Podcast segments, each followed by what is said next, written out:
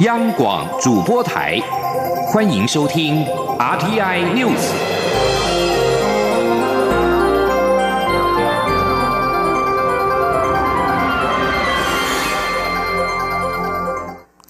各位好，我是主播王玉伟，欢迎收听这节央广主播台提供给您的 RTI News 新闻。首先带您关注。中国辽宁省大连市中级人民法院十四号对加拿大籍被告人谢伦伯格走私毒品案重新开庭审理，当庭宣判死刑。此案判决将再度考验北京与渥太华之间的关系。加拿大总理杜鲁道表示，极度关切此案，并且批评中国的做法蛮横。在中国大陆对一名加拿大人判处死刑之后，加拿大政府提醒公民前往中国应高度谨慎。这份更新版的旅游警告，加国旅客，中国存在执法专断的风险。中加两国因为去年十二月加国逮捕华为公司财务长孟晚舟之后，关系急转直下。随后，中国方面逮捕了两名加国公民，指控他们危害中国国家安全。而谢伦伯格去年一审时原本判处十五年的徒刑，如今却改判死刑。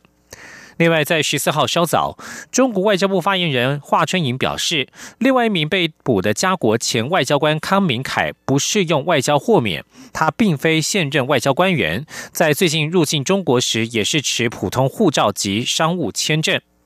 加拿大总理杜鲁道则表示，加拿大将会继续就康明凯的状况以及中国任意动用司法等问题与北京方面保持密切的接触。而在脱欧议题方面，就在英国国会即将对首相梅伊的脱欧协议进行关键表决的前夕，梅伊所领导的保守党党鞭强生十四号宣布辞职。他对目前的脱欧协议有不同的意见。英国国会预定十五号就梅伊的脱欧协议进行表决，目前看来似乎确定将会遭到封杀。强生递交给梅伊的辞职信上面写着：“身为党鞭，他有责任协助政府落实退出欧洲协议，但是他个人反对这项脱欧协议，因为这一份协议显然有损英国的国家利益。”另外一方面，梅伊在十四号警告，如果英国国会未能通过他的脱欧协议，可能导致英国留在欧盟。脱欧协议即将进行关键性的表决，事关紧要。一名女议员西迪克甚至是为了前往投票而决定延后生产。这名即将出生的男婴是孟加拉国父拉赫曼的曾孙，而西迪克则是拉赫曼的孙女。即将焦点转回到国内，行政院长苏贞昌一上任就视察非洲猪瘟防疫作为，并且提出了相关指示。农委会主委陈吉仲今天表示，近日会对此做好补强。农委会防检局局长冯海东表示，宣传海报的字体即日起会更换放大，并且依照原规划增设 X 光机扫描旅客的随身行李。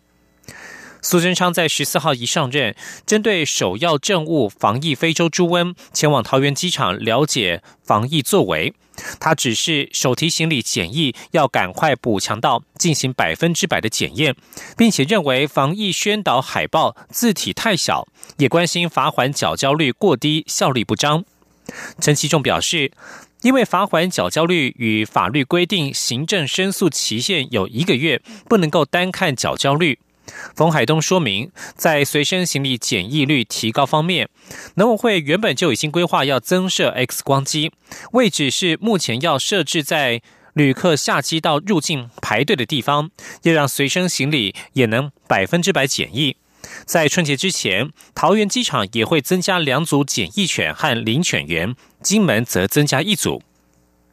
此外，目前开出了四十多张新台币二十万元的罚单，但缴纳的只有两名。冯海东表示，被罚的外籍旅客如果没有缴清罚款就离境，下次入境再不缴清将会拒绝入境。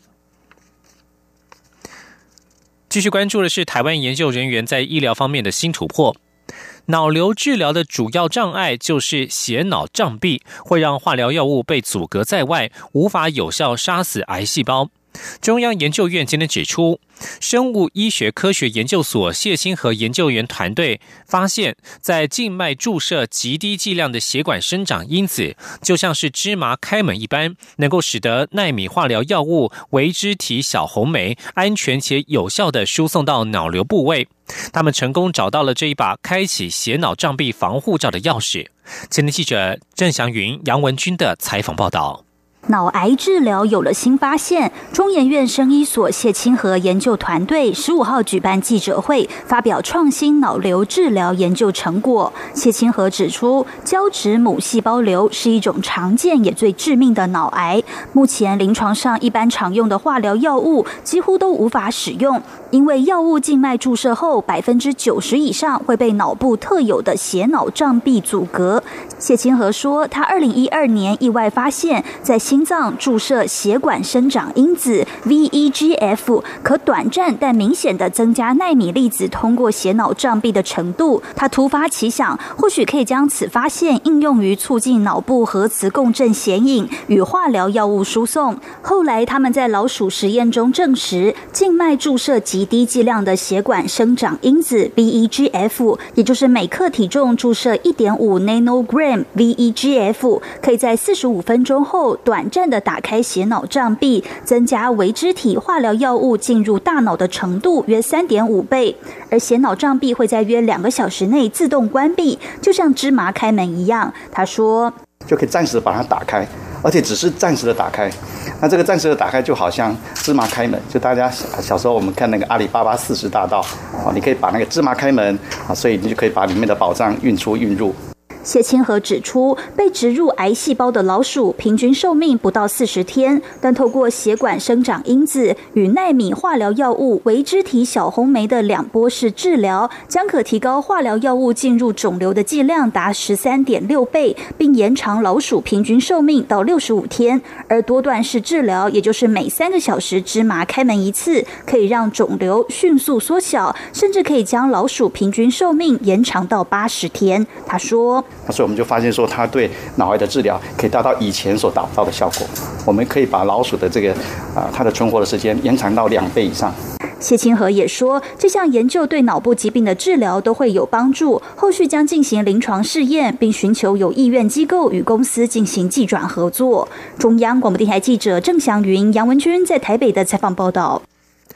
继续关注的是社会议题。虐童事件频传，时代力量立委黄国昌今天表示，对婴幼儿不当对待的托育人员永不录用。但是目前相关资料库的查询权限只在地方政府，家长无法查阅，而且有些地方政府并没有完整揭露违规的托育人员名单。他质疑卫福部无法要求地方政府贯彻相关规定。对此，卫福部承诺会在一周以内清查地方政府资讯揭露的情况，以及在一个月之内提出如何预防贫贱等防范机制流于形式的对策。今天记者王维婷的采访报道：新北市永和一间托婴中心日前爆发集体虐待婴幼儿的事件，引发社会震惊。事发后，托婴中心勒令停业，对婴幼儿不当对待的托育人员被注记，终身列管。时代力量立委黄国昌十五号举行记者会表示，地方政府建制违反儿少法规托育人员的资料库，但是只有地方官员有权限查询，家长、托育机构雇主无法使用，违规人员改名字就可以继续托育工作。他质疑执行上有漏洞。黄国昌进一步表示，地方政府依法必须揭露资讯。目前只有台北市和苗栗县设置专区，公布违规托育人员的名单，其他县市资讯不透明，家长或雇主沦为二等公民，婴幼儿权益被忽视。对此，卫福部社家署副署长祝建芳允诺，会在一周内清查地方政府资料库建制与资讯揭露情况。祝建芳说：“台北做得到，我们为什么做不到？”其他的县市是次等公民还是次次等父母吗？这么重要资讯的获取权跟揭露，这些都是在父母事前预防的时候非常非常重要的资讯。恢复不需要多久？我们一个礼拜会把这相关资料。黄国昌也质疑，爆发虐童事件的托婴中心评鉴获得甲等，可见相关防范机制恐怕流于形式。住建方表示，评鉴委员要在半天内完成评鉴，卫福部事先公告的指标，且卫福部也要求地方政府不定期稽查，在托婴中心虐童案爆发后，会在一个月内提出检讨对策，进一步防止托育机构的监督机制流于形式。中央广播电台记者王威婷采访报道。受到美洲贸易战的影响，中国民间消费降温情形逐渐的浮现。继苹果公司 Apple 罕见下修财测之后，阿里巴巴集团总裁白求恩在十四号也警告，中国经济面临逆风，今年的成长率预期下滑，但是他仍然看好中国消费市场的发展潜力。中国经济成长日益放慢，受到美中贸易战冲击越来越显著的影响之下，官方数据显示，中国去年十一月零售销售成长百分之八点一，是十五年以来最低的年增率。根据路透社日前报道，中国政府可能将今年的经济成长目标降到百分之六至百分之六点五。中国电子商务龙头阿里巴巴在去年十一月下修全年的营收预测，理由是美洲贸易紧张之际，中国经济疑虑日渐升温，智慧型手机等消费性电子产品销售成长趋缓。白求恩直言，中国经济成长已经放慢。就规模十三兆美元的经济体来说，每年持续成长百分之七、百分之八将会变得很不寻常。他认为，在中国内部自然因素和美中贸易摩擦影响之下，今年的经济将会进一步趋缓。不过，白求恩预期，随着中产阶级规模日渐扩大，中国未来十年可能超越美国，跃居全球最大经济体。随着美国股市财报季揭开序幕，中国经济降温的影响将逐一反映在企业财报上。苹果、星巴克、Nike 等对中国高度凸显的企业业绩，预料将受到投资人的高度关注。而在台湾的经贸方面，深化台湾与印度的合作，外贸协会明天将率领台湾三十多家厂商飞往印度参加吉吉拉特州全球峰会。贸协董事长黄志芳今天指出，这次是贸协印度拓销团当中规模最大的一次。届时，峰会上台印双方也签署合作备忘录，合作金额将高达上亿美元。今天，央网记者谢佳欣的采访报道。外贸协会十五号举办二零一九台印度贸易论坛，贸协董事长黄志芳指出，台印双边贸易近年大幅成长，台湾在印度投资金额已经超过六亿美元，反映出政府致力推动的新南向政策跟印度政府的东行政策成功结合，创造综效。而他十六号也将率团飞往印度参加古吉拉特州全球峰会，这是他任内第十次前往印度拓销。黄志芳表示，古吉拉特州全球峰会是印度重要的商业平台，也是印度与全世界交流的机会。此次贸协率领三十多家业者与会，包括电子业、制造业等高科技业，还有电动车等产业，堪称是贸协拓销印度以来规模最大的一次。黄志芳并透露，届时将促成上亿美元的合作商机。他说：“我们在这个 Vibrant 过去了的高峰会上面，哈，会有一个投资合作 M O U 的签署仪式。那有几家公司呢，也会签署这个合作备忘录。那金额应该也会达到好几亿美元之多。”很值得期待。印度台北协会会长史达人表示，台印双方仅花了一年半的时间，就签署了包括投资保障协定在内共七个双边合作协定，且去年双边贸易额高达七十亿美元，不但创下新高，且成长幅度大，未来金额还渴望冲高到两倍甚至三倍。中央广播电台记者谢嘉欣采访报道。即将焦点转到美国。美国总统川普提名的司法部长人选巴尔十四号表示，他支持让调查通俄案的特别检察官穆勒完成调查，并且公布他的最终报告。外界认为，川普本人就是穆勒的调查目标，因此巴尔设法要缓解他可能会阻挠调查，以维护川普的疑虑。巴尔在国会参议院司法委员会的人事听证会将在十五号展开。他事先备妥的证词当中表示，他认为让特别检察官完成调查十分重要。巴尔在一九九一到一九九三年在老布希总统时期即曾经担任过司法部长，之后担任企业律师二十五年。他曾经批评穆勒的调查行动，指这项调查可能已经捞过界，而且调查人员支持民主党。以上新闻由王玉伟编辑播报，稍后请继续收听央广午间新闻。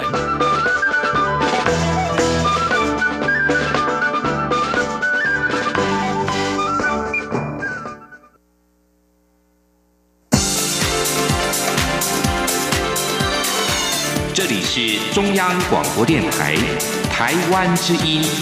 欢迎继续收听新闻。欢迎继续收听新闻，我是陈怡君。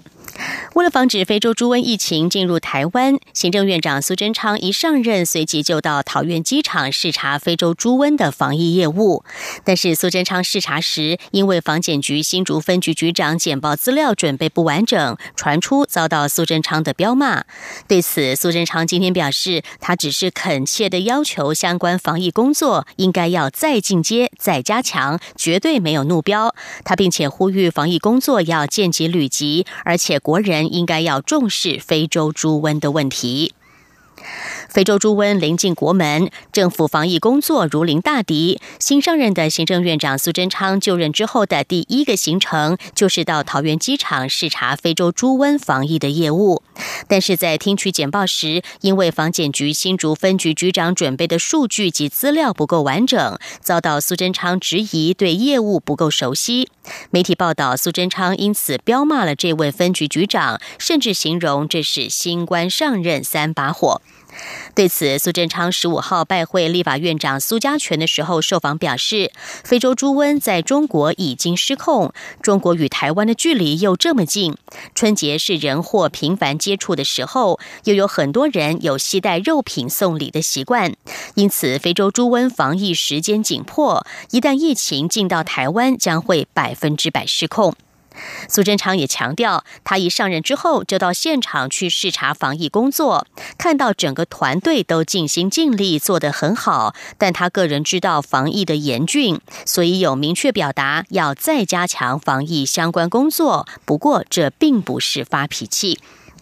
同时，苏贞昌也指出，他昨天在视察的路上就已经亲自致电给内政部、财政部、交通部等相关部会，只是配合进行防疫工作，立刻贯彻执行，希望见机履及，并且呼吁国人重视非洲猪瘟的议题。因此，他只是恳切要求，绝对不是发脾气。苏贞昌还幽默地说：“如果以他的脾气，绝对不是那样而已。况且他现在已经是苏贞昌二点零，比较没有脾气了。”内政部今天发布了去年四月一号到九月三十号的都市地价指数。经过统计，全国都市地价总指数为一百点二二，比上一期上涨了百分之零点二二，已经连续六期涨跌幅都维持在百分之一之内。其中上涨幅度最大的是连江县，上涨百分之一点三二；下跌幅度最大的是新北市，下跌了百分之零点四二。都市地价指数是将各个直辖市及县市都市计划范围之内的住宅区、商业区、工业区的土地，以统计方法选取具有代表性的中价位区段，查估它的平均区段地价，据以编撰在某一个地区之内土地价格在一定期间之内的相对变动。它的性质类似是物价指数。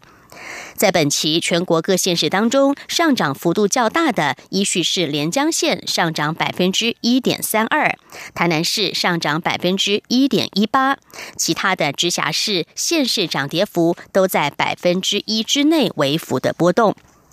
连江县政府表示，因为近年来积极推动观光行销，观光人次已经较去年同期增加了百分之四十九，进而吸引了投资人潮，带动地价上涨。又因为这个区域地价较低，而且涨幅计算之后的波动比较明显。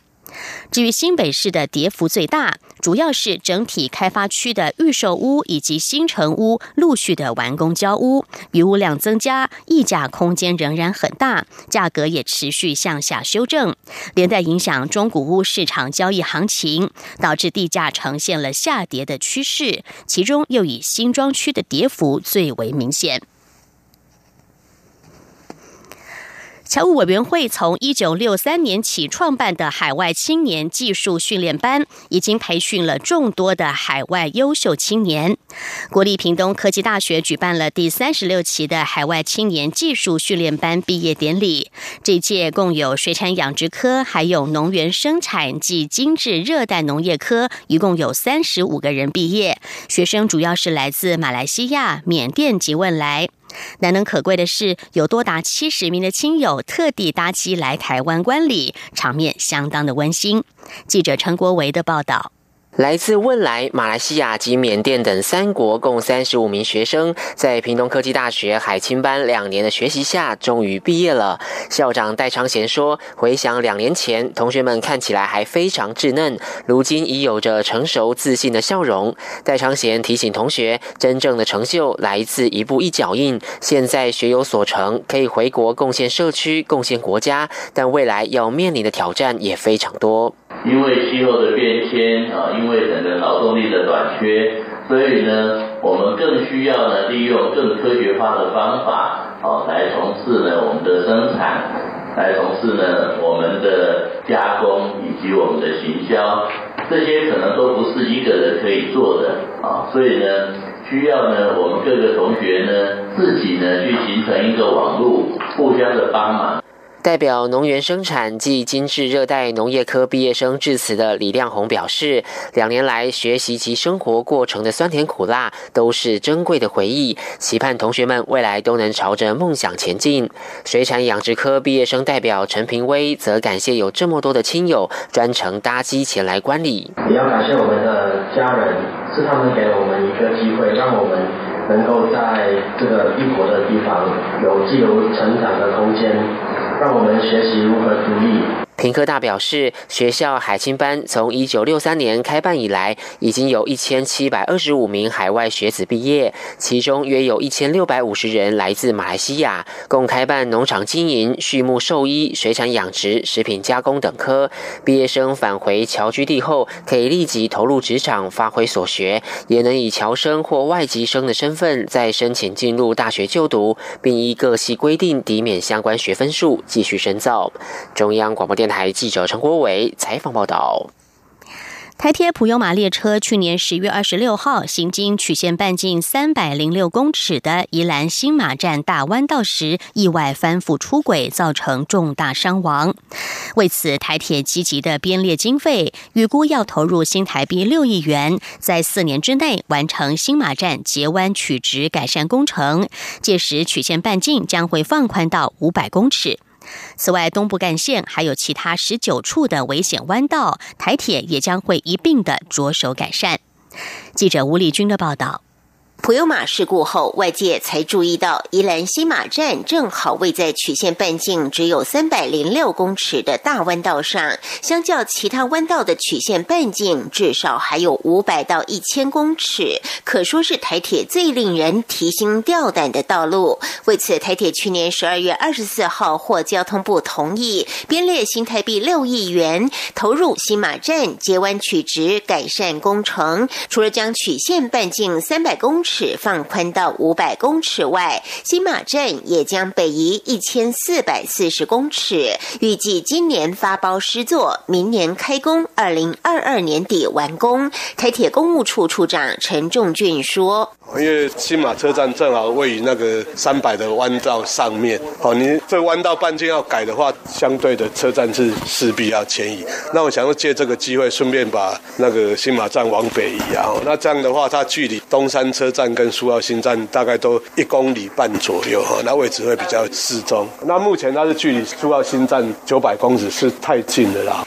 此外，台铁东部干线还有其他十九处危险弯道待改善，其中龟山道外澳长三点二公里，就有十三处弯道将截弯取直。交通部已于去年底将可行性研究计划报行政院审查，待计划核定后三年内即可完工，预估经费近二十亿元。至于瑞芳过后从猴洞经三貂岭牡丹到双溪，也有十六处弯道曲线半径小于五百公尺，最大坡度达千分之十六点八。改善计划也在去年十二月二十三号报请交通部复审中，预估改善后曲线半径将达一千公尺，坡度也可降到千分之八。不仅可以提升乘车时的舒适度，行车速度也可从时速七十公里提升到一百三十公里，缩短行车时间三到五分钟。不过，由于猴洞到双溪全长近十公里，其中七成以上都是新建隧道，因此总经费逾九十五亿，待计划核定后六年才能完工。中央广播电台记者吴丽君在台北采访报道。继续关心国际方面的消息，南韩《东亚日报》在今天于头版指出，近期往台国会之后，防卫事业厅的南韩外交核心设施也遭到了网络攻击，外界对政府的网络安保力量的忧虑越来越深。在野党自由韩国党国会议员李忠明十四号透露，国家情报院在去年十月二十六号在防卫事业厅的网址确认了可疑资讯，并且通报防卫事业厅。最终调查结果显示，有三十台电脑出现遭到骇客攻击的迹象，其中十台被侵入。报道指出，骇客甚至掌握了防卫事业厅内的互联网电脑当中资料加密储存三十天左右的事实，并且试图进行骇客攻击。最初的骇客攻击事件发生在去年的十月四号，这与国会国防委员、自由韩国党国会议员白成洲的电子邮件账号遭到骇客攻击的时间差不多，因此不排除有某种骇客势力同时入侵南韩主要设施的。可能性。去年十一月进行内部调查之后，防卫事业厅表示，外泄资料没有包含秘密资料。不过，李忠明质疑，应该要查明骇客的主体是北韩还是在哪里。美国五角大厦十四号表示，美军支援美墨边界安全的任务将会延到九月三十号。五角大厦在一份声明当中表示，美国代理国防部长夏纳汉已经批准延长美军支援的时间，以回应国土安全部所提出的请求。目前大约有两千三百五十名士兵派驻到美墨边界执行支援任务。在此之前，美军支援任务延到一月三十一号的命令是由前国防部长马提斯所批准。美国总统川普在去年十一月国会选举不久之前，在十月底下令派遣美军到边界支援，以致力打击非法移民。在此同时，正有成千上万的中美洲移民为了逃避家乡的暴力，长途跋涉要前往美国。包括反对党民主党国会议员及部分包含资深美军在内的批评者，曾经揶揄边界驻军是一种政治戏码。五角大厦表示，他们正把西南边界的支援任务从强化入境口岸转移到行动监控，以及在入境口岸之间设置铁丝网。美国联邦政府局部停摆受到影响的范围越来越大。美国总统川普十四号举办了一场适合联邦政府关门的白宫盛宴，在银盘里堆满了麦当劳的牛肉大汉堡，还有红白包装的温蒂汉堡。以往的白宫晚宴，主厨会在国家宴会厅端上更为丰盛的美食，但如今联邦政府局部停摆，白宫主厨也被迫休假。